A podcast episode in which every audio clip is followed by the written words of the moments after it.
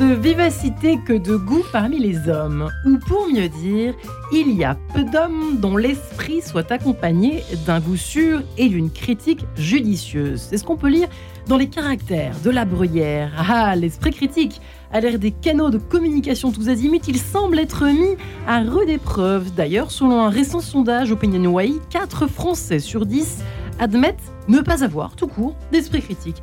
Alors, question que nous nous posons en toute simplicité ce matin, sommes-nous en train de perdre notre esprit critique eh bien, je vous propose de tenter de répondre à cette question dans cette émission, en compagnie de mes deux invités et spécialistes du jour.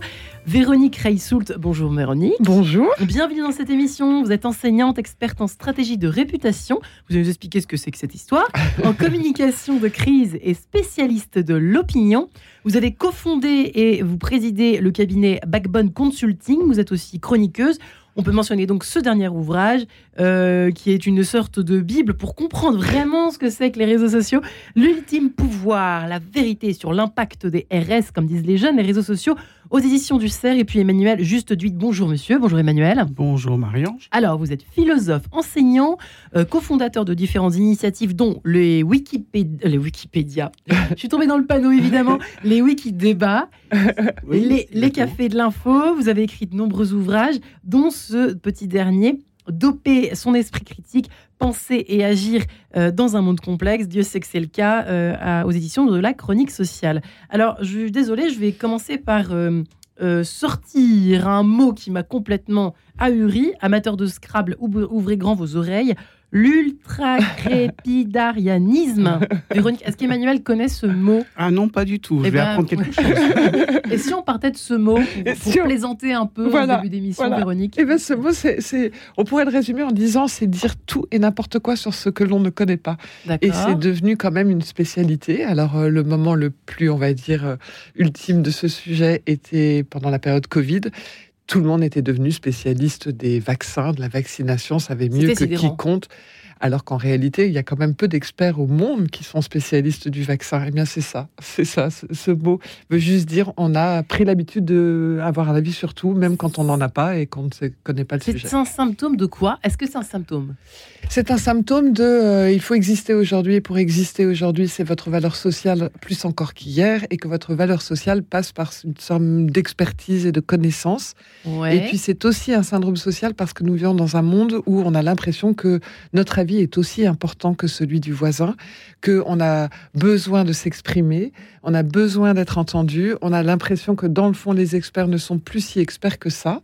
Euh, alors pourquoi? D'abord parce qu'il y a une défiance envers euh, les élites, et puis aussi parce que, on va en parler, cette infobésité, cette, euh, cette espèce de, de nouvelle manie d'avoir énormément d'informations donne l'impression qu'on finit par maîtriser des sujets alors que bien souvent, le sujet, on a peut-être des informations, mais pas le recul nécessaire pour les comprendre. Quel est le début d'analyse, l'introduction, Emmanuel Juste du 8, que vous donneriez à cette espèce d'effectivement impression qu'on est envahi par des tonnes d'informations, on pourrait croire que de prime abord, l'être humain euh, est ravi puisqu'il dispose de plein de canaux et qu'en fait, euh, on a l'impression que c'est exactement le contraire qui est en train de se produire. C'est très étonnant, n'empêche, quand on y pense. Oh, c'est pas étonnant. Je crois que c'est un effet trop plein. Euh, je crois que c'est vraiment un tsunami, un bombardement. Quand on pense au nombre de sites, je sais pas combien, au nombre de YouTube. Moi, j'ai la tête qui me tourne quand je vais dans une, dans une Fnac, parce que je regarde des rayons de livres. Il y a des rayons des livres et des livres et des livres. Et, quand je pense, quand j'imagine que derrière chaque livre, surtout quand vous êtes dans des rayons sciences sociales, sciences politiques, c'est pas un individu. Quand vous avez une petite tranche de livre, mais ça représente un mouvement entier d'idées. Donc on se dit, c'est un foisonnement terrible. C'est des milliers et des milliers de personnes qui tirent chacun dans des sens différents. C'est euh, aussi une confusion de discipline de la connaissance. Parce que là, euh, nous avons appris un nouveau mot aujourd'hui. Mais effectivement, qui peut se targuer de connaître quelque chose à quoi que ce soit? Il y a une telle spécialisation. Je me souviens d'avoir discuté avec des gens euh, scientifiques en biologie et ils me disaient, moi, hors de ma spécialité, par exemple la microbiologie, je ne peux pas parler de neurosciences. C'est-à-dire que la spécialisation, la fragmentation est telle que si on doit parler de, simplement de ce qu'on connaît vraiment, qui connaît vraiment à quoi que ce soit. Hmm. Donc c'est une crise de la confiance effectivement dans les élites, etc. Hmm. Mais c'est aussi une crise qu'on s'avoue peut-être pas à soi-même. On sait au fond de nous qu'on ne connaît rien et on est confronté constamment à ça. On est confronté à des milliers, voire des milliards d'informations que finalement on ne peut pas juger. Donc à qui se fier? L'exemple des vaccins est très bon. Euh, qui pouvait avoir un avis éclairé sur les vaccins? Même, même à la limite des médecins ou des étudiants en médecine disaient on a fait une heure et demie de cours dans nos études sur les vaccins. Donc euh, comment faire? Euh, mhm. Même des médecins, il fallait des vaccinologues et encore, est-ce qu'ils étaient d'accord entre eux? Je sais non, pas. c'était pas le cas. Imaginez l'incertitude. Donc on est entré dans un territoire d'incertitude euh, je pense, euh, relativement affolant. Et surtout, on a un rapport ambigu avec ça, parce qu'on en est à la fois conscient et non conscient. C'est-à-dire qu'on le sait intellectuellement, mais ça crée une sorte de, désarroi. Et je pense qu'on va réagir par ce désarroi, par des stratégies d'évitement. C'est-à-dire qu'on va éviter de se confronter à autant d'informations. On va tendre, à la limite, plus il y a d'informations, plus on va tendre à se créer des territoires rassurants, limités, balisés. Où on peut essayer de retrouver ces petits, quoi, si vous voulez. C'est-à-dire que, par exemple, on prend un exemple pour nos auditeurs qui sont un ah peu bah, perdus. Euh, bon, on, a pris le Covid, euh, on peut prendre enfin n'importe quoi, un, enjeu politique quelconque. Bah, non, je peux, des questions sciences société, par exemple, le nucléaire ou les le Nucléaire. Le nucléaire vous allez avoir des, des, des, gens dans les années 70, 80, il y avait une sorte de consensus scientifique des gens sérieux pour dire que le nucléaire, ça marchait, il n'y avait pas de problème, il n'y avait pas de contestation du nucléaire.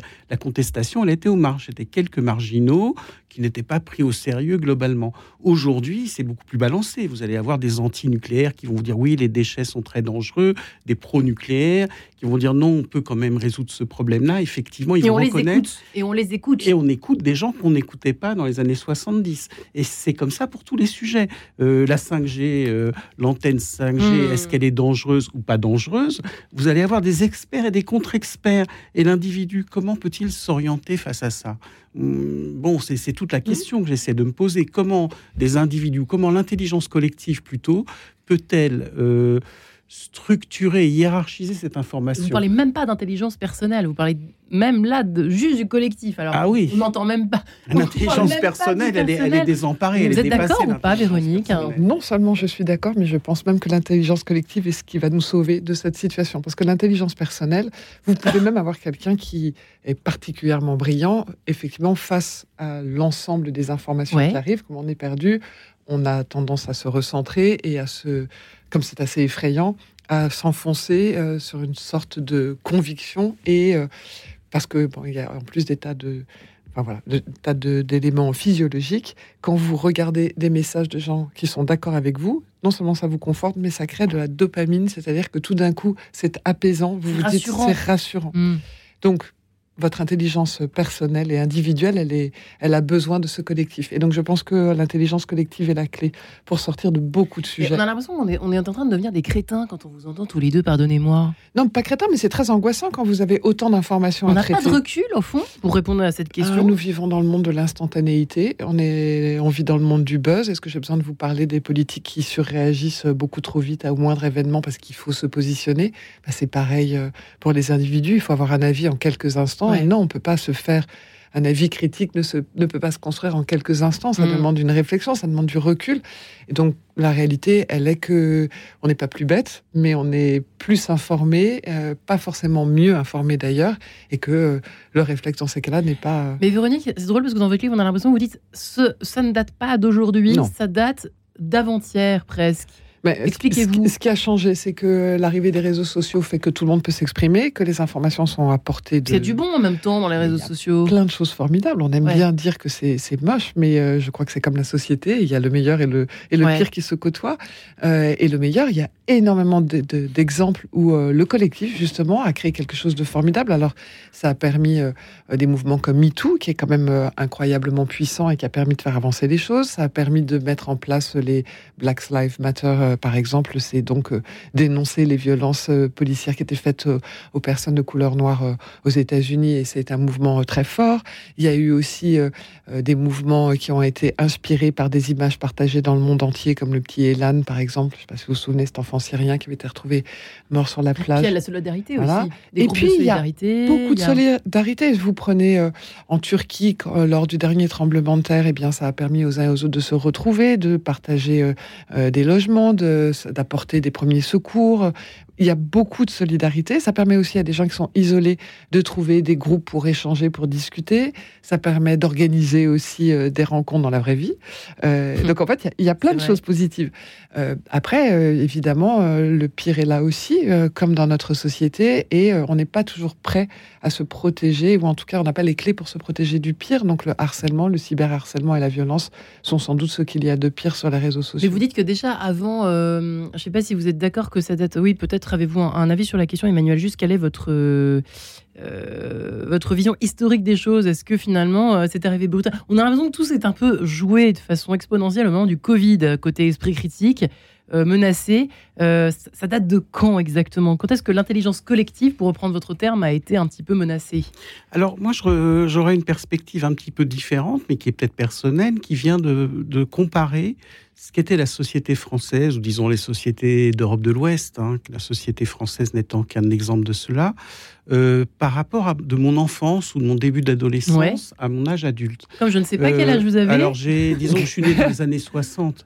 Donc, euh, si vous voulez, en 70, 75, euh, Paris, je veux dire, rencontrer quelqu'un qui faisait du yoga, c'était rare ça existait presque pas. Pouvoir manger un restaurant japonais, il n'y avait pas de restaurant japonais, mmh. euh, où il y avait peut-être un restaurant japonais de luxe. Mmh. Donc, ma perspective, c'est déjà, il y a déjà eu un changement en passant d'une société relativement euh, fermée, qui était des sociétés, disons, d'Europe de l'Ouest ou d'autres, euh, de l'époque des années 70, tout d'un coup, les choses se sont énormément ouvertes en très très très peu d'années au niveau historique, disons. Si on prend une perspective historique, au niveau humain, ça a pris quelques années.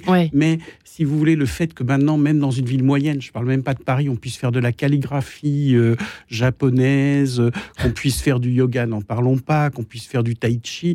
Vous imaginez, même le mot tai chi n'était même pas, euh, n'existait pas dans le dans le vocabulaire. Aujourd'hui, c'est la crème de la tendance. Maintenant, tout le monde sait ce que c'est. chamanisme, n'en parlons pas. Donc, vous imaginez qu'on est passé d'une société où les choix de l'individu étaient euh, relativement restreints en termes de loisirs, en termes de mode de vie, à une société où déjà dans les années 80-90, tout a explosé au niveau des choix de l'individu. Donc déjà, ça, ça a amené... Le tout est possible en même temps que tout le reste, en fait. Ça, ça c'est pas négatif en soi, mais simplement, ça amène une couche de complexité. C'est-à-dire quand, par exemple, on parle... On est sur Radio Notre-Dame, on parle des religions.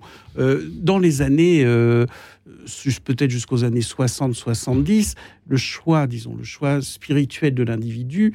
En gros, l'individu des sociétés euh, chrétiennes pouvait être entre athéisme et euh, christianisme, par exemple. C'était pas aujourd'hui. Vous imaginez avec le, spectre des sectes des années 70, l'Inde, euh, le soufisme, mm. tous les courants spirituels, mouvements spirituels. Là, je porte pas de jugement de valeur ou c'est pas du tout mon propos. C'est simplement la quantité de choix possibles et d'options possibles et de mise en question que ça implique, parce que mm. Euh, quand, vous avez le choix entre deux options, si par exemple vous devez euh, vous déterminer au niveau spirituel entre le christianisme et l'athéisme, vous avez un jeu d'arguments et un jeu de d'informations, si je peux dire, de, assez limité entre ces deux options, enfin relativement vaste. Déjà, c'est très vaste.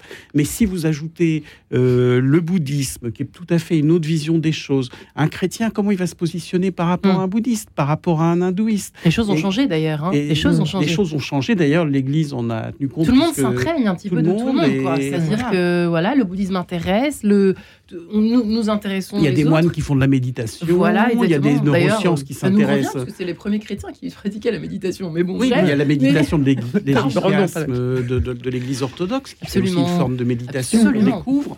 Donc, si vous voulez, euh, donc déjà ça c'est une première couche de complexité. Donc moi c'est déjà ça que qui m'a intéressé.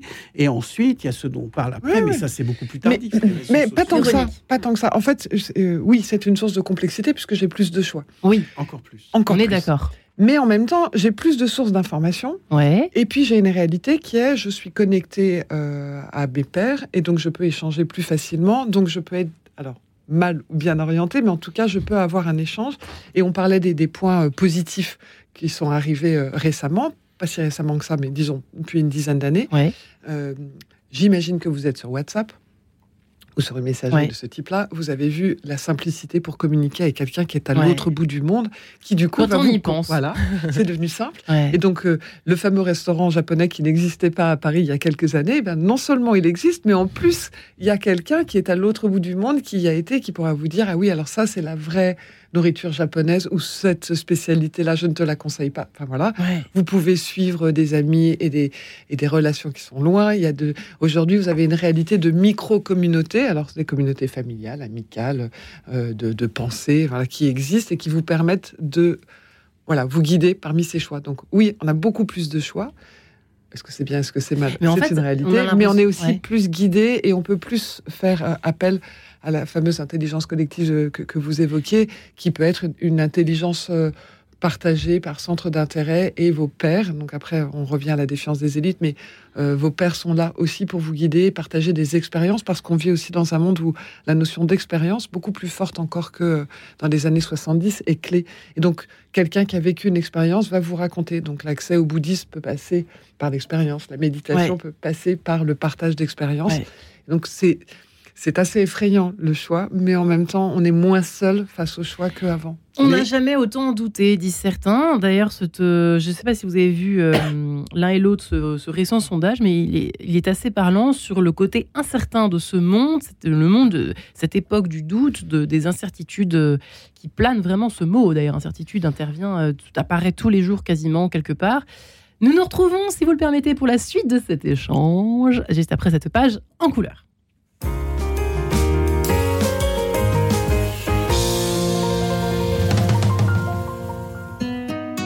La Bible est une histoire de famille et la raconter renforce notre foi. Chaque dimanche à 9h30, Jocelyne et Étienne Tarnot déchiffrent pour vous les symboles qui la jalonnent, comme la colombe de Noé ou la baleine de Jonas. Pour s'ouvrir au mystère des Écritures, la Bible pas à pas, c'est tous les dimanches à 9h30. Le 22 juin prochain, l'aide à l'Église en détresse publiera son 16e rapport sur la liberté religieuse dans le monde. À cette occasion, l'AED a invité Monseigneur Dabiré, président de la conférence des évêques du Burkina Faso, à témoigner de la situation dans son pays en proie à une montée exponentielle du terrorisme. Venez écouter son témoignage exceptionnel le jeudi 22 juin à 19h30 à la mairie du 16e arrondissement à Paris. Plus de renseignements sur www.aed-france.org. Radio Notre-Dame, les auditeurs ont la parole. Sans doute parce qu'on est, on est plusieurs à avoir besoin de, cheminer vers le Christ et que pour moi, euh, Radio Notre-Dame, c'est un des moyens réels de cheminer vers le Christ. En tout cas, c'est une façon de, voilà, de s'enrichir les uns des autres, euh, de, d'écouter la parole euh, d'autres pour réfléchir soi-même. Et, et ce, cadeau-là, il est précieux. Donc, pouvoir y participer financièrement, c'est aussi envoyer le message du Christ le plus loin possible.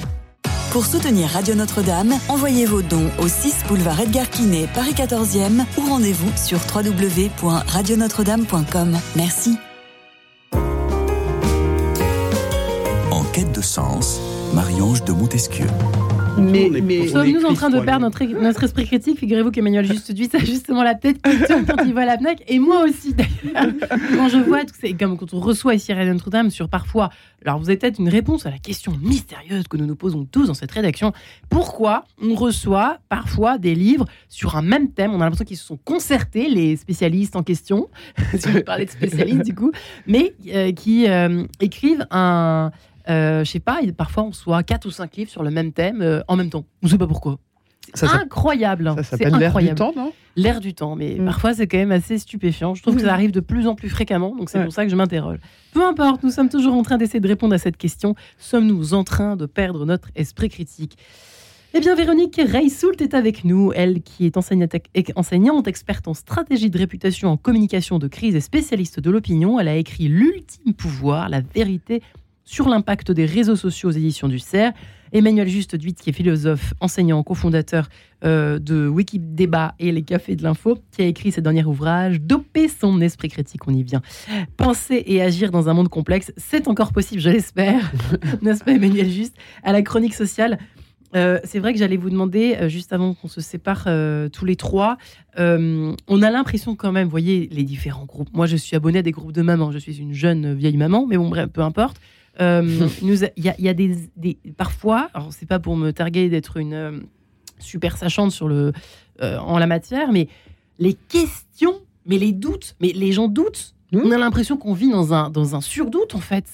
des questions basiques. Alors, où est passé le bon sens? C'est vrai que ça aussi, du coup, on a l'impression que ça, c'est une espèce de, contrebalancier. Euh, faites appel à votre bon sens, faites-vous confiance, parce que les gens sont complètement dans le doute, incertains.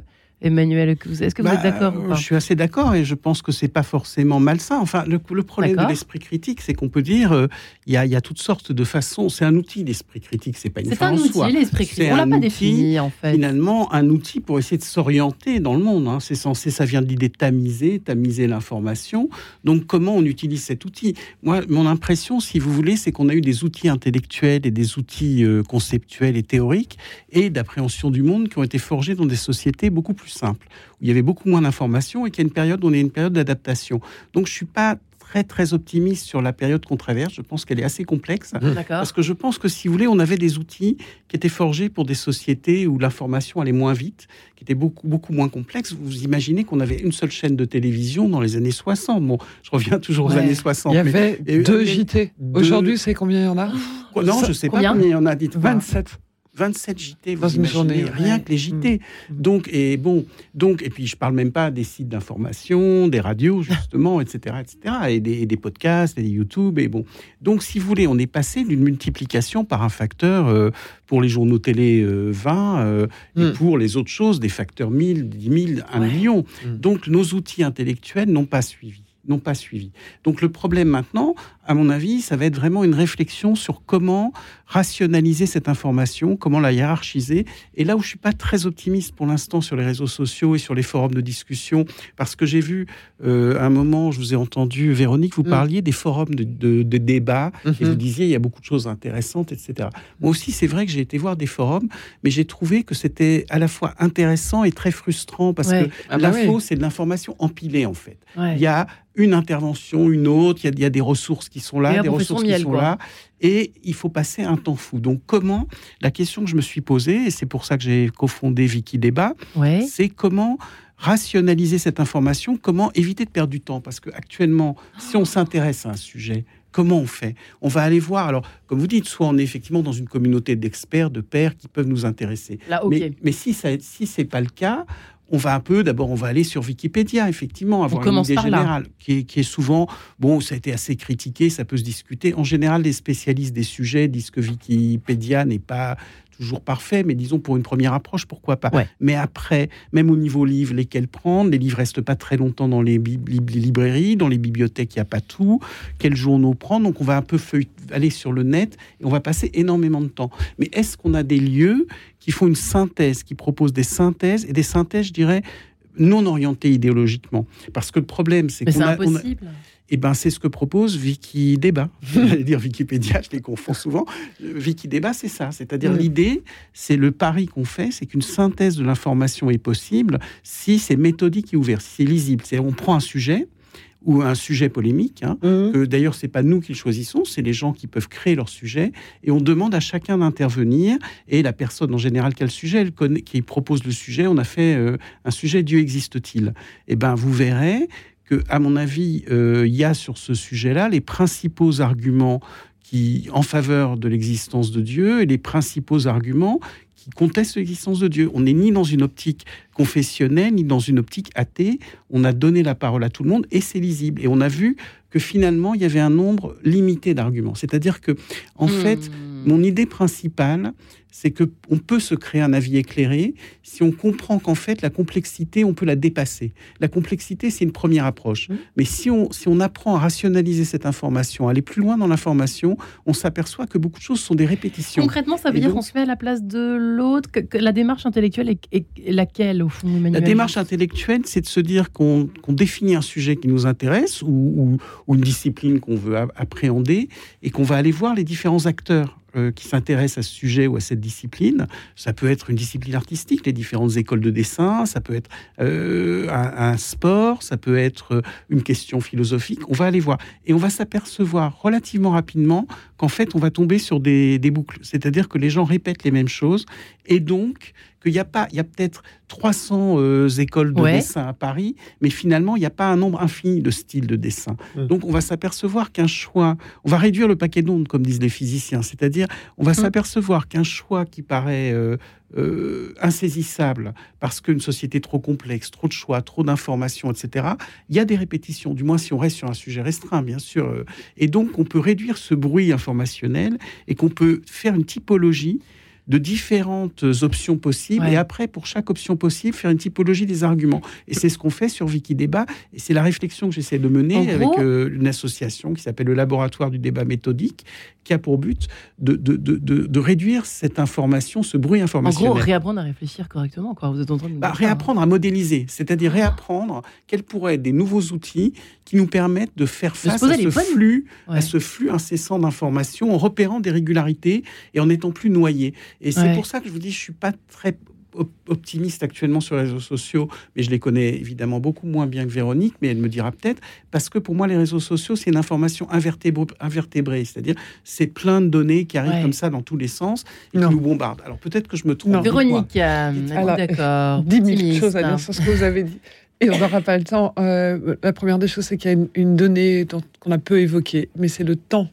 Mmh. Euh, l'esprit critique, c'est quand même fondé sur prendre le temps. Et nous vivons dans une société, là, je vous rejoins, où le temps n'est plus notre ami. On lit plus de bouquins. On n'a plus de temps. on doit aller vite, on doit aller vite. on doit se faire une opinion rapidement et on n'a pas toujours le temps de prendre euh, le recul qui permet d'avoir cet esprit critique et de tamiser, comme vous dites si bien. Et de nuancer. La nuance est terminée. C'est terminé. Et, et c'est d'autant plus terminé que sur les réseaux sociaux, la nuance ne vous fait pas émerger et que l'objectif, il est d'émerger. Donc voilà. Pour autant, pour autant, il y a quand même des choses qui peuvent nous permettre de se dire que on n'est pas tous foutus. Bon, la première des choses, c'est que Wikipédia, que vous avez cité, c'est un, réseau social où il n'y a que des internautes. Alors, il y a quelques dérives. Parmi ces dérives, c'est un manque de transparence, mais globalement, on va se dire que c'est assez incroyable de se dire qu'au niveau mondial, euh, on a une encyclopédie qui se trompe, certes, mais pas si souvent que ça. Tout d'accord? Donc, déjà, ça veut dire que quand on met de l'intelligence collective au sens je vous donne les moyens à vous, les gens, par sujet, euh, ça, peut donner quelque chose. La deuxième, le deuxième point, c'est que les réseaux sociaux ne sont faits que d'algorithmes.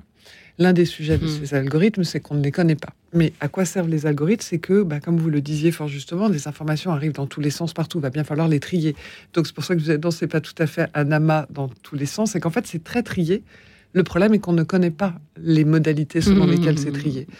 Euh, est-ce qu'on me pousse des informations parce que ce sont des gens qui pensent comme moi, est souvent le cas euh, Est-ce que c'est au contraire, euh, je voudrais avoir que des avis contradictoires, qui pourrait être une façon de créer l'avis critique, et c'est faisable hein, via les algorithmes, ou est-ce que je ne veux avoir l'avis que des gens que je connais, ou euh, que des gens de des groupes d'intérêt? Enfin bref, il y, a plein de critères que l'on pourrait déterminer, mais aujourd'hui, évidemment, il y a des algorithmes pour faire en sorte qu'on se repère dans l'ensemble du bruit qui existe. Donc, y a, là où il y a un espoir, c'est que si on arrive à obtenir des plateformes que les critères euh, et les algorithmes utilisés soient plus transparents, qu'on puisse les choisir. Il y a peut-être des gens qui n'ont aucune envie d'avoir un débat contradictoire et aucune envie d'avoir cet esprit critique, puisqu'il y a même des sondages qui disent des horreurs sur euh, le nombre de personnes. On l'évoquait tout à l'heure. Et oui, 4 euh, Français sur 10 quand même, hein, admettent qu'ils en ont pas. C'est étonnant. Hein, J'en ai plus. Bah oui, parce que ça prend du temps et que c'est compliqué. Et ça ne les intéresse plus, quoi. Je crois de savoir les choses. Par moments, les, gens abandonnent en disant c'est trop compliqué, c'est trop long. Ils sont écœurés peut-être aussi. Hein. Donc peut-être que ces 55% des gens nous diront euh, non, non, mais moi je veux pas d'avis contradictoire, ne me montrer que des informations de gens qui sont d'accord avec moi. Et puis vous allez avoir des gens qui, au contraire, qui sont ceux qui, qui suivent Wiki euh, débat et qui vont dire maintenant, moi, j'aime bien avoir un autre avis pour comprendre, pour me faire une opinion, pour avoir un esprit critique. Mais il faut pouvoir le choisir et dire, j'aimerais bien ça déjà. D'ailleurs, c'est intéressant, Emmanuel, juste, juste un petit sondage. Euh, j'aime beaucoup les chiffres de temps à autre. Euh, voilà, c'est une déformation professionnelle épouvantable, j'en conviens. L'étude qui se base entièrement sur le rapport des Français à la science, par exemple, vous l'évoquiez tout à l'heure, donc révèle que 55% d'entre eux s'informent sur des sujets scientifiques au moins une fois par mois. Donc ça prouve à quel point effectivement... Il y a une euh, appétence, ouais. Il y a une appétence quand même. tout est paradoxal un peu quand même. Hein. Oui, alors... Euh, Nous sommes ambivalents. J'aimerais quand même vous poser une question, Véronique, parce que ce que vous avez dit, ça m'interpelle et ça répondait en quelque sorte mmh. aussi à ce que je vous disais. C'est euh, ça un dialogue, j'ai essayé. Euh, oui, c'est euh, le but de l'émission. Vous pensez que les, les, individus, les utilisateurs, vont pouvoir déterminer eux-mêmes, par exemple, euh, faire une sorte de signalétique eux-mêmes. Voilà, moi je veux recevoir tel type de. Bien sûr, je veux recevoir les avis qui contredisent mes vous avis. Vous n'avez pas remarqué? Vous pourriez, vous pourriez. Le, truc, c'est que les plateformes. Ça se fait naturellement, hein, d'ailleurs. Hein. Non, alors en fait, justement, la difficulté, c'est que selon les, réseaux sociaux que vous utilisez, les algorithmes ne sont pas les mêmes. Euh, si vous allez sur TikTok, peut-être pas là où vous allez non. les deux matins, mais en effet. c'est pas le même algorithme que sur euh, Twitter ou sur Facebook. Ou, Et la, la, complexité, c'est que souvent, alors déjà les plateformes ne partagent pas, euh, que leur propos, il est de vous faire rester le plus longtemps possible et donc de perdre du temps, hmm. justement. Et, donc, ils vont mettre en place un système qui vous attire de, de, de message en message. Et donc, c'est pas forcément là où vous allez euh, former votre esprit critique. et surtout, les rares fois où ils informent, ils informent de façon assez obscure.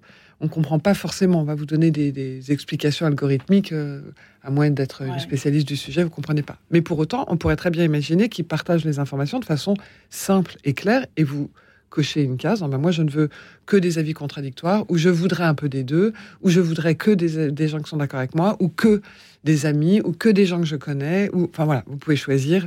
Euh, ça ne serait pas compliqué parce qu'en fait, c'est un choix algorithmique et vous envoyez. Et ce n'est pas le cas parce que ça parce les intéresse que, pas, parce que euh, parce que leur intérêt il est de créer de l'audience et leur intérêt est que vous restiez plus longtemps sur leur plateforme parce que leur modèle économique euh, c'est mm. un, modèle économique sur l'audience ouais. donc ils le font pas après on pourrait très bien imaginer que l'esprit critique en question passe par le collectif et il faut vous donner des moyens et euh, je prenais l'exemple de Wikipédia, vous avez des moyens, enfin, c'est fait pour que vous puissiez, une communauté d'internautes qui a été sélectionnée par leur bonne connaissance, peut, peuvent venir euh, sourcer. Vous, vous pouvez le faire, c'est un tout petit peu plus compliqué, mais vous pouvez le faire aussi.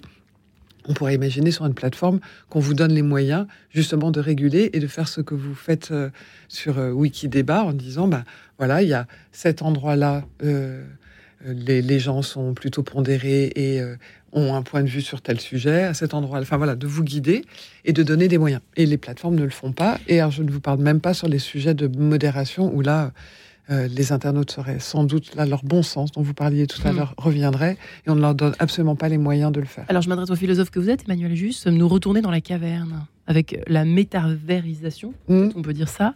Euh, de la société. Vous parlez de ça, euh, mm. Véronique, dans votre livre. Euh, c'est peut-être aussi pour cela que vous n'êtes pas très optimiste, je ne sais pas. Parce que nous ah, sommes retournés dans la caverne. vous voyez ce que je, veux dire oui, enfin la caverne, moi je la vois un sens de la condition humaine vraiment profonde, de l'être humain qui serait dans une sorte d'illusion par sa mm. nature très limitée, très ignorante et devrait accéder petit à petit par une sorte de travail sur soi à la sortie de la caverne je vois un niveau encore plus profond, la caverne. Oui, on y retourné d'une certaine façon parce que ça rajoute à, l'incertitude et au désarroi humain qui est déjà notre lot, encore plus de désarroi et d'incertitude. Et de... Donc on est dans une sorte de double caverne. Il y a non seulement les illusions de notre condition, mais en plus les illusions de cette information. Mais là où je suis, je suis pessimiste, c'est-à-dire je, suis un peu critique sur les réseaux sociaux actuels, parce que pour moi, ils participent de ce bruit, de cette information, alors effectivement qui est choisie par des algorithmes, mais comme vous dites, des algorithmes qui ont pour but de, de, faire rester les gens, de les faire passer d'un message à un autre, et finalement de se perdre dans, dans, un labyrinthe. Moi, c'est ça qui m'inquiète. C'est comment, je dirais, parlerai pas de caverne, je parlerai plutôt de labyrinthe. C'est comment sortir de ce labyrinthe où on passe d'un message à un autre message, à un autre, à un autre, à un autre, une sorte de jeu de piste sans fin. Hmm. Et, donc, sans but, et, sans but. Je crois, et là-dessus, je crois qu'on se rejoint. Je hmm. suis là où je suis optimiste, c'est je crois en l'intelligence collective. Vraiment, moi aussi. Voilà, c'est-à-dire que je crois que ce problème-là dont on parle, on le ressent tous les deux, et plein de gens le ressentent, et qu'on est en fait pas mal de personnes qui allons dans le même sens et qui cherchons en gros à élaborer ces nouveaux hmm. outils, à améliorer les outils qui existent pour aller dans le sens de cette, euh, de cette hiérarchisation, de cette rationalisation de et ça. Et pour ça, il faut de la transparence, ce qui n'est pas le propre des plateformes, mais de la transparence.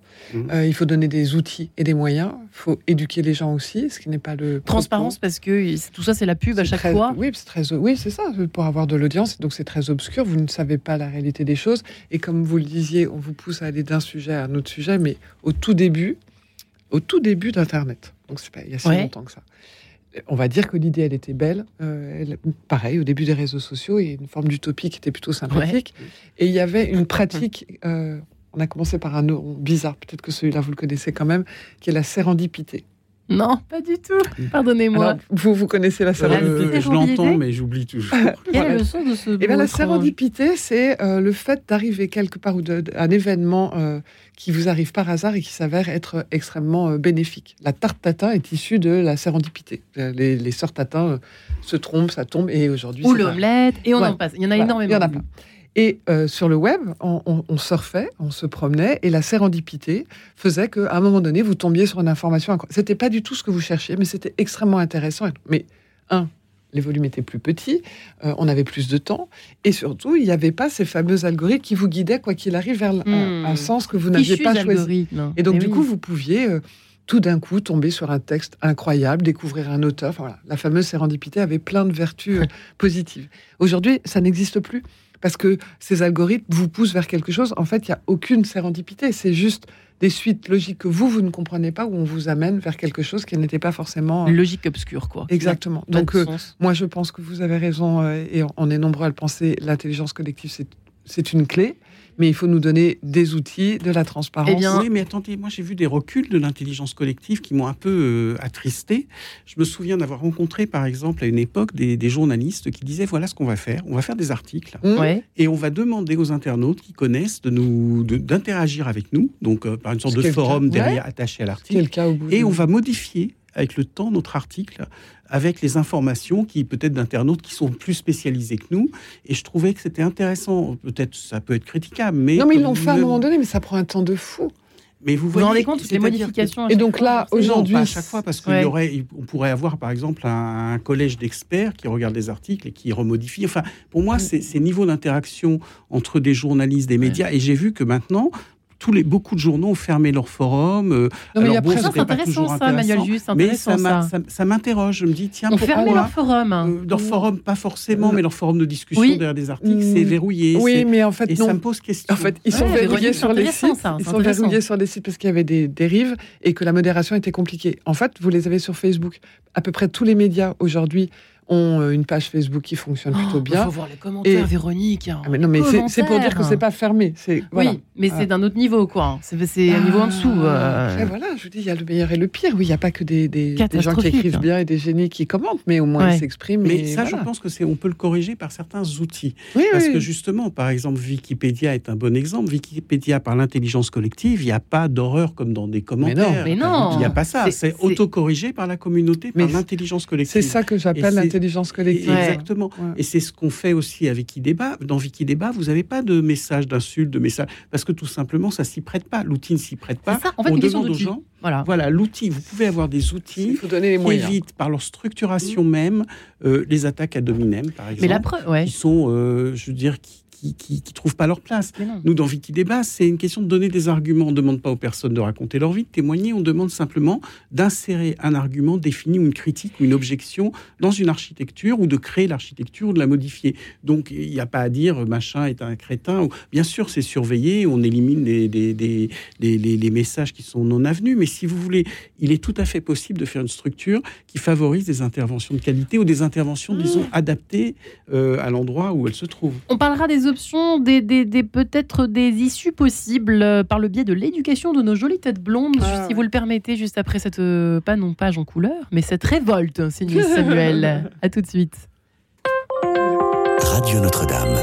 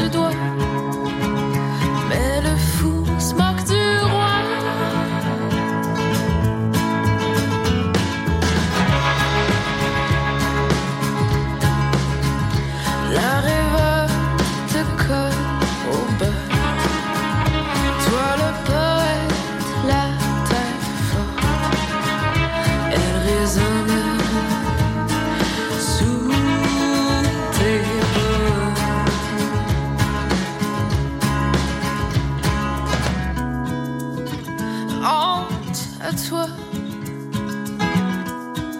Crie le roi. La cour te pointe du doigt. Mais le fou se moque du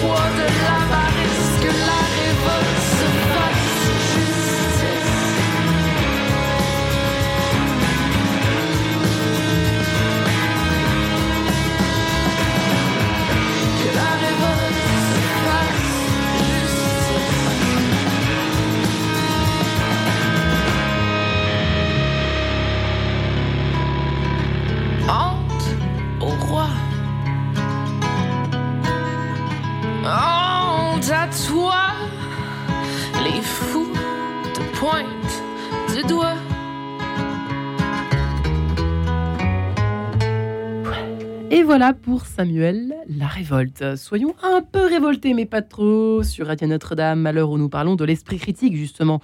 Sommes-nous en train de le perdre, cet esprit de critique? On n'a même pas évoqué euh, l'origine de ce mot, euh, cher ami philosophe Emmanuel Juste, vous qui êtes justement enseignant euh, philosophe, donc cofondateur de Wikidébat et des Cafés de l'Info. Vous nous direz à la fin de l'émission comment s'inscrire, etc. hein, Peut-être quelques mots, Emmanuel Juste. Doper son esprit critique, en tout cas, penser et agir dans un monde complexe. On en parle aujourd'hui. C'est le titre de votre dernier ouvrage aux éditions de la Chronique sociale. Et Véronique Reissoult, qui est enseignante, experte en stratégie de réputation, communication de crise et spécialiste justement de l'opinion, euh, qui a écrit L'ultime pouvoir, la vérité sur l'impact des réseaux sociaux aux éditions du CERF. Ce n'est pas une plaisanterie cette histoire. Et côté éducation, quand il y a Instagram en face, c'est pas simple non plus, Véronique. Non, euh, c'est compliqué. Alors autant on était très positif jusqu'à maintenant, j'ai peur de, en tout cas j'essayais de l'être, mais là c'est. Il faut dire la vérité à un moment voilà. donné. Là c'est la vérité euh, qui est. D'abord l'éducation n'est pas du tout au rendez-vous. Euh, je vais vous prendre un exemple. On a beaucoup parlé de Wikipédia par exemple. Oui. Eh bien, quand, quand nous étions jeunes, donc hier, euh, on apprenait au primaire à se servir d'un dictionnaire. On est d'accord. On allait au Euh, CDI, euh, on allait à la bibliothèque. Et on nous apprenait à servir Faire des recherches. du- voilà, comment on fait des recherches dans une encyclopédie, etc. Aujourd'hui, euh, bah forcément, le dictionnaire a un petit peu disparu du quotidien des- Ouais, des c'est jeunes vrai. français et des, des- et des jeunes tout court dans le monde Mm, entier. Euh, et donc, ils- s'ils se renseignent, ils vont sur le web et ils tombent sur Wikipédia. Eh bien, au lieu de, de dire on va vous apprendre à vous servir de Wikipédia, parce que c'est un sujet, il faut apprendre à regarder les Ouais. sources qui a, voilà, quand, comment les sources euh, ont été euh, posées, euh, le- la chronologie, qui est l'émetteur, enfin voilà Ouais. on interdit aux jeunes élèves de se servir de Wikipédia. En leur disant, c'est très mal, tu vas copier, euh, c'est pas bien, euh, et donc surtout, tu n'as pas le droit.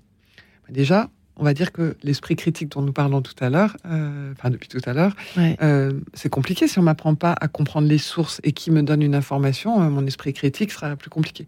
Donc déjà, rien que ça, c'est un sujet. Et je vous passe le fait que plus vous vie- vieillissez, plus à l'école, on pourrait vous apprendre des tas de données, la géopolitique et la réalité des frontières dans un monde où l'ultra-mondialisation et le partage d'informations se fait de façon si simple sur les réseaux ou, sur le web. Enfin bon, il y, a- il y a plein de... La, la notion des données personnelles, euh, là aussi, on pourrait vous apprendre ça en quatrième. Enfin voilà, bref, c'est pas fait. Mais là où je suis plus inquiète, c'est que euh, aujourd'hui, votre valeur sociale, on en parlait tout à l'heure, vous avez commencé en disant quel drôle de, de, de, sujet que la réputation, mais votre réputation, elle passe beaucoup par votre image sociale et par ce que vous projetez. Et les adolescents aujourd'hui sont confrontés à quelque chose qui est assez terrible, qui est, euh, on appelle ça l'extimité, définitivement ce matin, ça sera la, la matinée des On nouveaux mots. moins. Voilà. Alors, qu'est-ce que l'extimité? C'est le fait de mettre votre intimité en scène. Euh, donc, euh, de, de, de- de- sortir, de sortir votre inti- voilà. Et donc l'extimité, bah, c'est euh, les selfies, c'est euh, les photos de vous sur euh, Instagram qui racontent cette vie formidable que vous avez. Et donc votre intimité, vous la racontez d'une façon très enjolivée, et donc ça donne. euh, Il y a des tas d'études qui prouvent que euh, un adolescent qui a regardé euh, un fil Instagram pendant plus d'une heure euh, en ressort extrêmement déprimé et beaucoup Ouais. moins bien qu'avant, parce que forcément, il voit des images incroyables de l'intimité et de donc l'extimité euh, de gens qu'il connaît. Euh, et lui se dit ma vie elle n'est pas aussi formidable je ne suis pas Hmm. aussi jolie je ne suis pas aussi voilà je ne vis pas dans des lieux paradisiaques donc on vous donne des filtres on vous donne des éléments pour que vous puissiez améliorer vos photos et raconter quelque chose euh, qui n'est pas la réalité. Et là vous avez une pression sociale qui est terrible. Et donc Instagram si on ne vous apprend pas la réalité de c'est quoi vraiment l'intimité Est-ce que cette personne est heureuse, elle qui affiche un voilà. sourire Est-ce euh, que, est-ce que votre valeur c'est vraiment ça? Comment est-ce que je peux me protéger de cette réalité d'une pression? Ouais. Eh bien, ça, ça fait des dégâts Et ça assez devrait considérables. s'apprendre à l'école maintenant. Tout à fait. Et ça n'est pas un sujet numérique. Là, pour le coup, c'est plus un sujet philosophique, mais c'est un sujet. On devrait euh, nous rappeler la réalité de quelle est notre valeur, comment on peut juger l'autre, euh, Ouais. quelle est la, la relation à l'intimité, c'est quoi réellement l'intimité. Enfin, et donc, c'est peut-être le point euh, le plus compliqué parce que l'éducation nationale ne le prend pas forcément comme Hmm. ça. Quand on vous parle numérique, on vous ramène souvent ça à. euh, on a fourni des tablettes où euh, il va falloir apprendre à coder. Certes, ce sont deux sujets numériques, mais je crois que le sujet du numérique est plus compliqué que ça. Et si on veut que l'esprit critique reste malgré. euh, ferait mieux de s'y coter. Hein. Ouais, il y a des choses qui sont un peu angoissantes Ouais. sur la, la jeune génération. Et je ne Mm. parle même pas de l'image de la femme qui se dégrade à nouveau et de tas de choses compliquées parce que On justement, on ne, on n'a pas appris cet esprit-là. Emmanuel Juste, euh, j'étais en train- vous savez ce que j'étais en train d'imaginer? Euh, Le cerveau humain aujourd'hui, euh, qui, est, qui est en train de ressembler, d'après ce que je- j'entends depuis le début de cette émission, à une émission de Monsieur Hanouna, par exemple. Oh là Oh là. Si on peut tout dire, on s'en fiche complètement. On a Bah, envie de savoir. que On est- Ce genre d'émission, l'intérêt, c'est d'avoir des, des personnes, disons, d'horizons assez différents, mais avec un mélange un peu de tout, de témoignages personnels, de gens qui ont des idées euh, très affirmées. Donc cette diversité, elle est intéressante. Moi, je la critique pas. Ce qui est dommage, Ah. c'est que ce soit euh, la recherche du clash, la recherche du Toujours pareil, du- hein, de, du conflit, et surtout la temporalité dont on a parlé. C'est-à-dire Ouais. que euh, tout se passe très vite et on n'a pas le temps de s'arrêter sur un point et d'approfondir un point. Or, à la limite, chaque point de discussion mériterait d'être approfondi. Et c'est ça qui me paraît inquiétant dans ce genre d'émission. Ça va être euh, le renvoi de balle comme des tennisman hyper rapide. tout, on, on voit même pas la balle qui Mais passe. C'est des, simplement, c'est des messages comme ça. Donc ça, alors je vais revenir quand même Ouais. un petit peu sur l'école, puisque c'était le sujet de, Mm. que- dont vous abordiez. Moi, fondamentalement, euh, bon, j'ai traité un peu dans mon livre d'outils que je propose. Par exemple, je, je développe tout un passage sur la philosophie pour enfants. C'est-à-dire que vous savez, il y a tout un courant maintenant, Mm. les nouvelles pédagogies autour de Michel Tozzi ou d'autres auteurs, qui étudient comment, dès, dès des, des classes même assez petites, il y a Frédéric Lenoir qui avait écrit un Bien livre, sûr. Philosopher, méditer, les, Ouais. avec les enfants, euh, comment on peut, dès, dès des petites classes, donner l'habitude aux enfants de philosopher. Et alors c'est intéressant parce que j'ai lu toute une, enfin j'ai vu des travaux là-dessus, j'ai compilé un peu des choses que j'explique, et il y avait quelqu'un qui avait proposé un système de ceinture. Comme au judo, alors ceinture blanche, ceinture. Alors par exemple, la ceinture euh, jaune, c'était poser des questions aux autres, pas simplement être dans l'affirmation de soi, mais leur demander pourquoi, ou après être commencer à justifier son point de vue, pas être juste dans l'affirmation Ouais. je pense ça ou ça c'est bien, mais pourquoi penses-tu ça? Je pense Argumenter. ça, commencer à argumenter. Donc il y avait tout un système très compréhensible déjà dès l'enfance pour euh, développer différentes facettes de, qui sont nécessaires, qui sont des bases à l'esprit critique. Donc moi, je parlerai pas des réseaux sociaux que je connais moins, auxquels je me suis moins intéressé, mais je parlerai, je dirais, d'une sorte d'attitude générale. Pour moi, l'esprit critique, fondamentalement, ça repose, enfin, ce qu'il faudrait, ce qui serait intéressant que l'école transmette aujourd'hui, c'est une attitude générale. Parce que Qu'est-ce que c'est l'esprit critique fondamentalement? Qu'est-ce qu'il permet? Il y, a, il y, a, deux façons de le voir. Hein. Il y a l'esprit critique contre les autres, ça, ou contre les opinions le qui nous dérangent. L'esprit de critique, on en apprenait au bac de, de philo, critique, vous vous souvenez, hein? mais qui, oui, mais ça c'est un peu dangereux parce que Ah, pardon. finalement c'est tourné contre autrui. C'est-à-dire Mm. c'est euh, en fait pour essayer de descendre en flamme les opinions qui nous plaisent pas ou les points de vue qui nous plaisent pas. Alors que pour moi l'esprit critique c'est un retour sur soi, c'est une lutte contre soi-même, c'est une- un changement intérieur, c'est un- un- une vraie révolution intérieure. On apprend à mettre à l'épreuve ses propres opinions, à penser contre soi-même. Et c'est vraiment la chose qui est difficile. C'est un des objectifs de la philosophie d'ailleurs. Et euh, je pense que l'école pourrait euh, favoriser cette attitude-là, non seulement par l'étude de la philosophie, mais comme je disais, l'étude très jeune, même déjà pour les enfants, et aussi par le fait de dire, bah, finalement, euh, c'est une médaille, à- une médaille à double face notre société. C'est que c'est vrai qu'il y a cette information qui nous qui nous submerge et qui nous donne envie quelque part de de, de, de revenir au connu. C'est-à-dire, c'est une information proliférante qui nous donne envie de, de se retrouver dans une communauté chaleureuse. Alors d'où d'ailleurs les algorithmes. Euh, Véronique disait au début de l'émission que quand on voit un point de vue qui va dans notre sens, il y a de la dopamine qui se déclare Ouais. dans le cerveau. C'est-à-dire qu'on a une sorte de sentiment de satisfaction. On est satisfait de voir quelque chose, d'où le biais de Mais confirmation. c'est vrai ce que vous dites. hein. Voilà. Donc, on va aller vrai. chercher naturellement ce qui va nous confirmer. Pourquoi? Parce qu'il y a même un mécanisme physiologique à la base de ça, une sorte de satisfaction. C'est presque animal. Or, hein.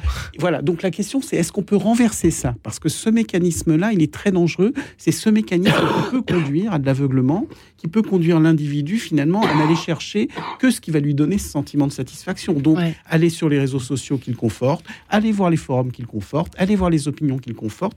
Donc, avec sur quelle force de l'être humain on va pouvoir s'appuyer pour faire la démarche inverse, qui est la démarche de l'esprit critique. C'est quoi? C'est d'aller voir les gens qu'on va pas voir d'aller essayer des choses qu'on n'essayerait pas, d'aller lire ou s'intéresser à des disciplines qu'a priori on connaît pas, ou même on se dit oh là ça c'est plutôt euh, je suis pas d'accord a priori, de dépasser nos a priori pour être capable d'aller rencontrer même non seulement je dirais nos adversaires entre guillemets, mais même nos ennemis entre guillemets, parce que quand on va les rencontrer, on va s'apercevoir que c'est des êtres humains comme Ouais. nous, et, et c'est cette révolution intérieure là qu'il faudrait que l'école favorise.